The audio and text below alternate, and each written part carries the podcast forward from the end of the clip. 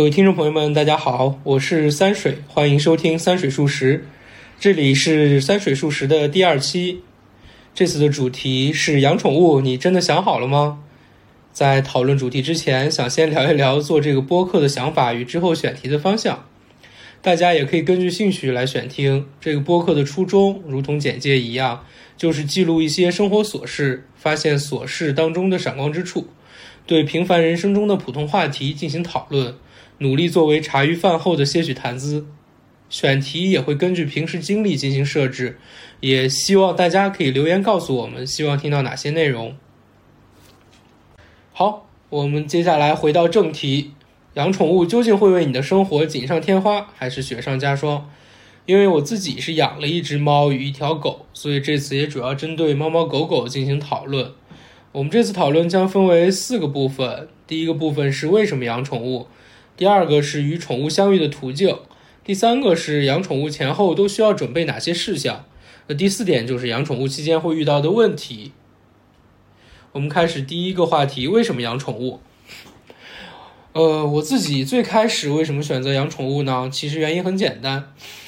就是因为在互联网上看到了太多太多萌宠的信息，总是觉得云豢养不过瘾，便萌生了自己养一只的冲动。是的，最开始其实只是想养一只狗而已。为什么最后选择了柯基犬？其实这个很简单，就是因为北京要求城六区内所养的犬只必须体高不得超过三十五厘米，且是小型观赏犬。这里还有一个问题，就是犬证的办理。这个问题我们留到第三部分再具体讨论。也正是因为这个身高的规定，可选择的范围实在不多。我们能想到的，比如说吉娃娃呀、泰迪呀，或者柴犬之类的。那可能考虑到其他的性格，或者说是一些方个人因素，最终还是选择了这个性格比较温顺的柯基。但其实后来发现，柯基还是很有自己的想法的。那具体它会发生什么事情，我们在最后一趴再去聊。可能很多人和我一样，单纯是被宠物的可爱所俘虏，从而萌生了不如自己养一只的想法。这样的话其实是很不理智的。一旦你将它带回家，那么你就要对它负责。从最开始的疫苗接种、日常饲养、粪便清理、身体清洁，到生病后的就医。以及你需要去承受失去它的痛苦，不管是走丢还是去世，这些都是你在领养之前需要考虑的问题。所以现在很多人咨询我，我说是否建议养宠物？那我的回答肯定是不要养，或者说是一定要慎重、慎重再慎重。这不仅是对自己的人生负责，其实也是对宠物的人生负责，或者说是对宠物的狗生和猫生负责。好，我们开始第二个话题。如果你听到前面的这些内容，你还是能够坚定的打算养一只宠物，那么我们开始进入到第二趴，就是与宠物的相近相遇的途径，或者说是哪里可以领养或者购买到这些宠物。呃，我们可能平时常听到一句话，就是领养代替购买。这句话本身确实没有什么问题，但是在我去收集信息或者说是去实践的过程中，其实发现。呃，领养这件事情确实比较困难，或者说是，如果你是一个刚毕业的学生，嗯，或者说是你财力有限，那其实反而领养这件事情对你来说是比较困难的。嗯，我们可以看一看北京地区的这个领养的要求吧。首先的话，它是需要你有自己的一个房子，如果你是租房子的话，通常是不会被允许的，这个申请是不会通过的。那其次，他们希望你最好是单身，家里没有孕妇、没有小孩、没有老人，这样子他们其实是为了保证你的这个宠物不会因为一些原因被丢弃，但这个原因其实很大部分人是没有办法保证的，尤其是我们如果是合租房子的话，是更不可能的。第三点就是他还会确认你的收入状况，当然这一点也是为了确保你能给宠物一个更好的环境，但是由于现在条件的苛刻，或者说是整体的这个领养环境被一些人搞得很奇怪，那这三点其实会导致很多人是没有办法成功的。即使你通过了这三点，领养回来一只宠物，那他们还会去定期的做一个回访，呃，会定期的过来看，而且其实说不不好听的，很多人最后会被上升为道德绑架。这也是为什么当初信誓旦旦要去领养宠物的很多人，最后还是选择了去宠物店购买。所以，我们这个领养的话题基本不讨论，我们还是来谈一谈购买的吧。呃，如果你身边的朋友有自己在养宠物，同时他可能生下了一些幼崽，那这个时候你去从他身边去拿的话，其实是更放心，或者说是更好的一个途径。但大部分如果没有这个途径的话，还是需要去宠物店购买。像我这两只七喜和八喜，其实都是去宠物店买到的。嗯，可以简单介绍一下我与他们认识的经过。最初当时只是想养一只小的柯基犬，L 同事的朋友呢，恰好开了一间犬舍在顺义，而且他们主要就是在做的就是柯基犬。那我们当时就是打算直接去犬舍看看。但是我们又想着多看几个渠道，所以又去了闲鱼呀，或者说是一些豆瓣的一些小组上去看了一下。呃，闲鱼大家现在去搜的话，可能看到很多都说啊是自己家养的，自己家去出售的一些就是犬呀或者猫啊。但其实这些说句实在话，都是宠物店。呃，包装成什么家养啊这种东西，所以你也不要想着可能是遇见一个什么家庭养的，其实都是宠物店，所以你就做好去宠物店的准备就好。OK，嗯，那当时我们先是去去闲鱼上的一家宠物店去看了看，那里的柯基怎么说呢？就精神状态都不是很好，然后都没有比较没有精神，就感觉可能会。嗯，一周可能或两周就比较担心会出问题，所以就没有在那家宠物店去，呃，买柯基。但是好巧不巧，在那家店边上的笼子里还有一小窝的蓝猫，也就是英国短毛猫。嗯，那里面呢有一只非常的活跃，就是一直在叫，然后我们去抱它的时候，它也非常的活跃。那。于是我们在拥有我们八喜这只小柯基之前，先拥有了七喜这个英短。那之后与八喜的相遇就是一个很顺利的过程了。为什么选择八喜呢？因为当时其实很多只小柯基，那只有它呢是最乖的，把它翻起来，肚子朝上以后，就乖乖的躺在那里。但是来到家里之后，惹祸也不少。那这个我们留到第四部分去讲。嗯。就是如果你当时如果已已经想好要去购买猫或者狗的话，你最好，呃，提前买一个包啊，或者自己带一个包，因为我们当时本来只想去寻找一只柯基，没有想到会带一只猫回来，所以当时是没有准备猫包这个东西的。那当时我们把猫买回来以后，就放在了车上，然后下车去看柯基去了。然后等我们带着巴喜回到车上，发现猫猫就不见了，而且当时是因为在一个村子里，监控什么的可能也不太好找。我们当时就在想，会不会这个就是 缘分就到此为止？结果后来，嗯，发现它钻进了这个仪表盘里，就是费了好大周折才给它。就是抓出来，或者说是给它诱骗出来，所以就如果你要带一只宠物回家的话，你一定最好带一个小包，或者带一个可以把它暂时的呃关注的一个就是容器，这样子就不至于你在还没有到家的时候它就已经消失。那我们聊完了购买以及领养宠物的这个途径之后，那就是当你把一只宠物。带回家，或者说是带回家之前，你需要准备哪些事情呢？这就是我们第三趴的内容。呃，这一趴我将分为，呃，吃、住、上厕所以及防疫四件事情。首先是吃，通常你从宠物店带回家的时候，宠物店一般会建议你，呃，购买他们家的一些粮，因为这个。说是小猫或者小狗在他们店寄养或者是转养圈养的时候，呃，是都是吃这些粮。如果突然换的话，对他们的肠胃嗯，是有些不太合适的。但确实这些宠物店其实是，说句实在话是挺黑的，因为当时我们带七喜走的时候，是给建议我们买一个，呃，就至今我没有在任何地方搜到的一个。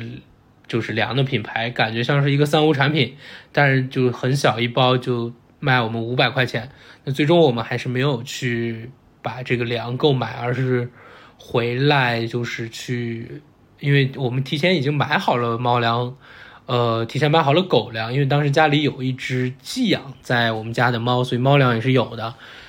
然后我们就想着比较心大，直接把它俩带回来，直接换粮。嗯，那反正。我们的经历是没有出现任何问题，也没有出现腹泻啊，或者是出现不舒服的状况，而且食欲都挺好的。嗯，其实说句实在话，我的个人感觉是，小猫小狗在小的时候其实是不怎么挑的。当然，如果你比较担心的话，我建议啊，你可以买一些肉和蔬菜，呃，打碎后蒸熟或者烤熟，然后捏成团子呀，或者掰碎也好，然后喂它们。其实这个是肯定没有问题的。嗯，如果是就是你买的一些袋装粮的话，就是幼年期你带回来，最好是拿水或者是羊奶粉冲了以后，把它那个粮给它泡软，然后来喂它，因为它们小的话，消化能力啊以及牙口啊稍微差一些。当然现在有很多店是推出了这个幼年粮，所以可能会更好一些。那如果啊，如果如果万一你是比较担心真出了问题怎么办？那我建议可以买一点益生菌，然后这个东西其实对他们的肠道的这个吸收呀，以及促进肠道蠕动是比较有用的，可以买一些。当然我们当时也买了，但是后来基本上喝了一两次，发现他们自己没什么事儿，那就算了，也不喝了。那么住的话，就是小猫小狗的话，刚开始到家建议先关笼子里。那当然狗在。带回家就是你从宠物店带回家，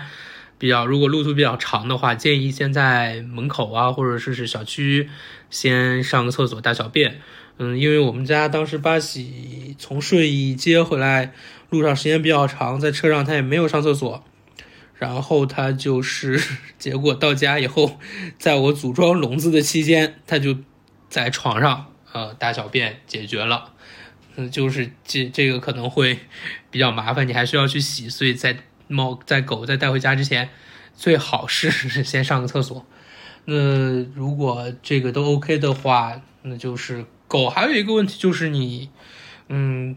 就是除了那个上厕所，你带回家之后，建议在你所有的那个嗯疫苗打全之前，不要带它出去。因为带它出去的话，如果碰见其他狗狗没有缺少疫苗，或者说是带有一些疾病的话，其实对这个幼犬比较免疫力比较弱，它还是比较容易生病的。所以这件事情一定要注意。等所有的疫苗都全都 OK，抗体检测也没问题之后，我们再带它出去去遛也是没问题，也是可以的。那狗狗的话，关在笼子里，需要在笼子底部，现在通常都会有一个托板，在底下放一个尿垫就行。那。猫的话，可以在笼子里放一个小的猫砂盆，现在网上也都可以买到。那同时，如果没有的话，你可以用纸箱子先做一个，就是简易的一个猫砂盆，因为小猫可能上厕所的量也不是很大，需要的猫砂也不是很多。我们当时就是先拿纸壳子做了一个。那等大了一些的话，狗狗是可以买一个垫子，呃，大家也可以在网上看到类似于小沙发的东西。或者说是我们家是买了一个航空箱，那它平时睡觉就在航空箱里面，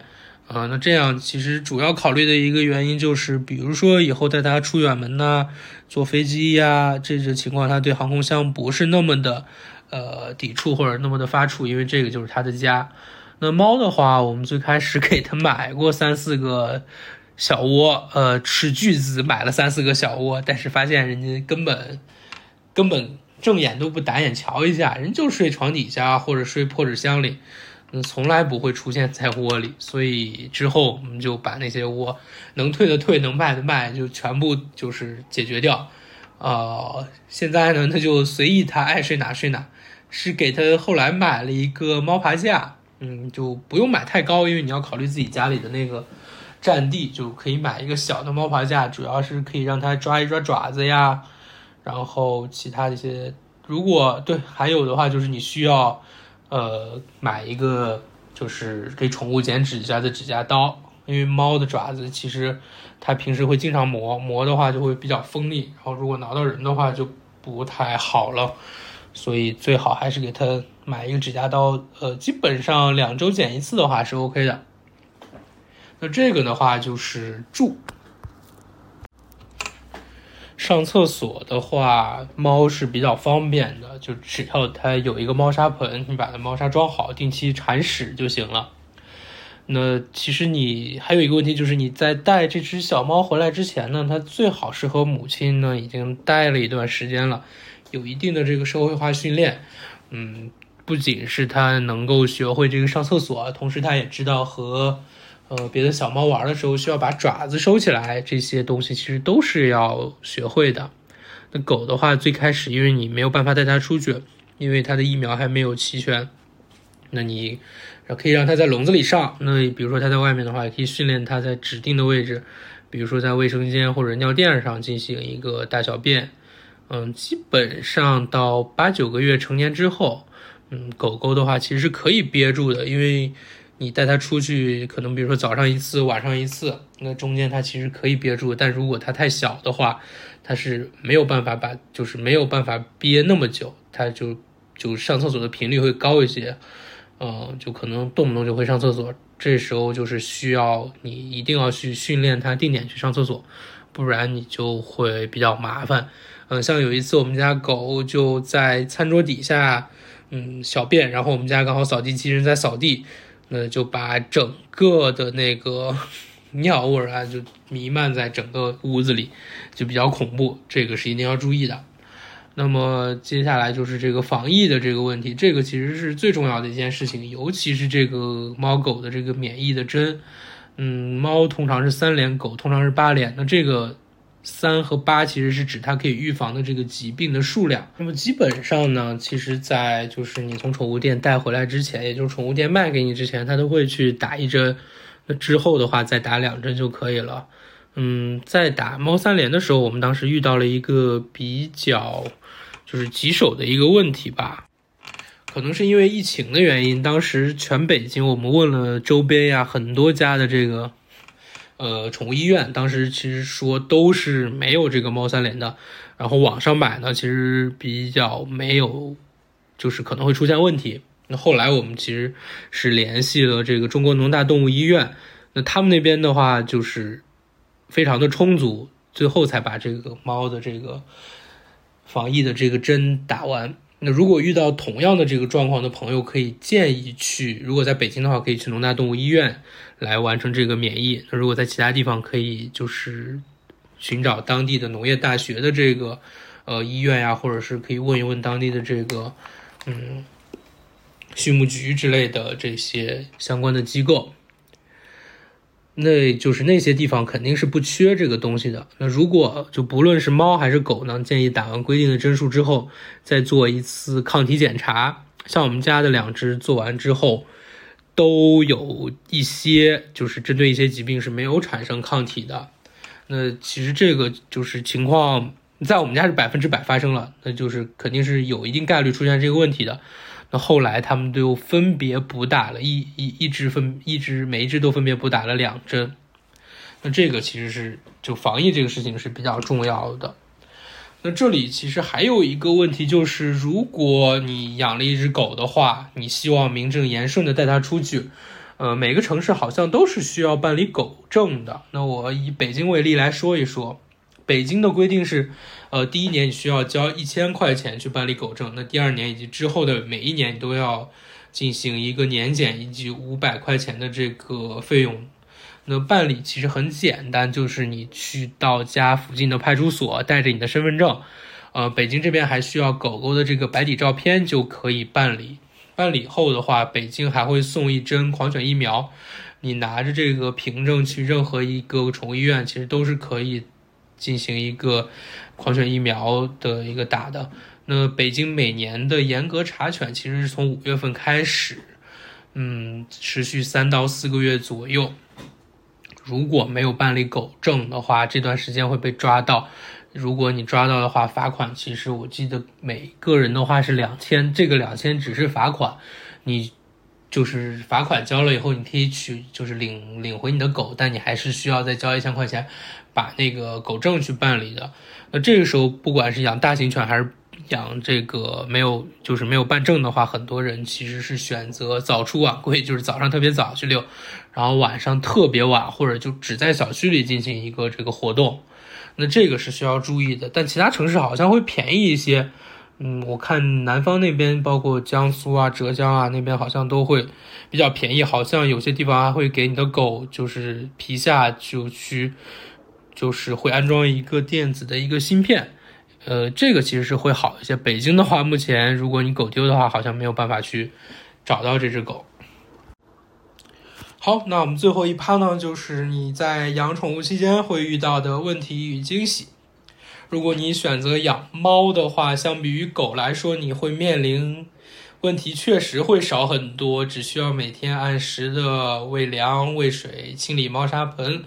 陪它玩一玩即可。其实就是如果养猫的话，你甚至可以给它买一个自动喂食器。你如果特别有急事的话，临时出去两天或者三天是完全可以，它是可以自己照顾自己的。但如果养狗的话，你是没有办法去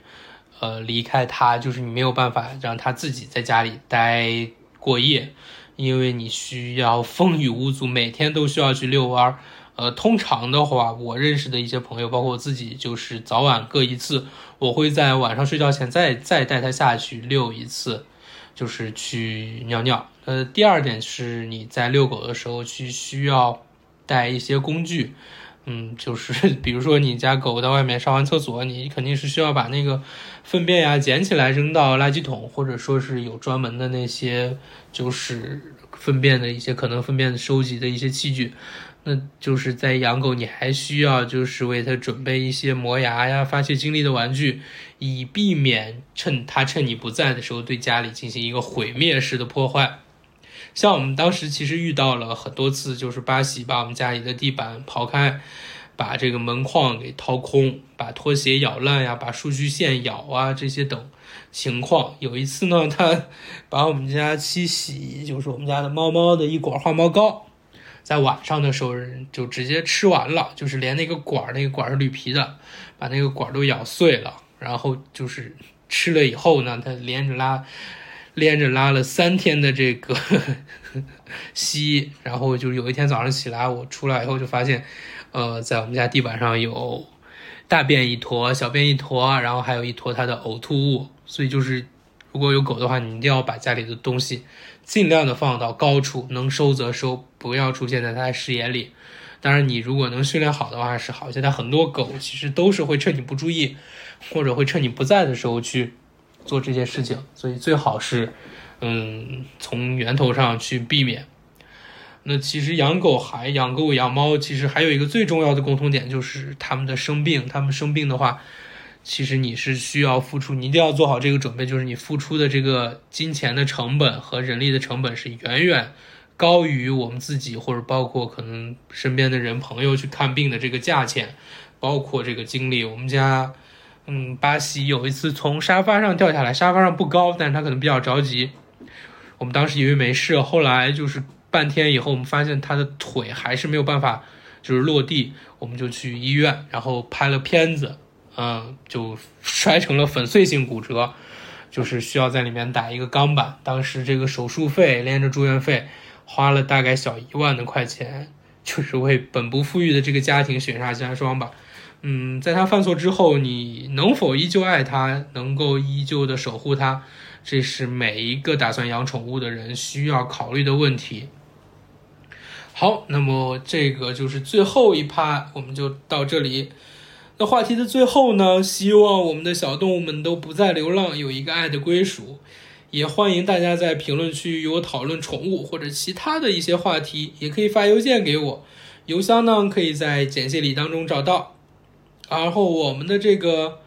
目前的这个播客呢，主要的平台有小宇宙、苹果的 Podcast 以及喜马拉雅，是直接可以搜“山山水数十”是可以搜到的。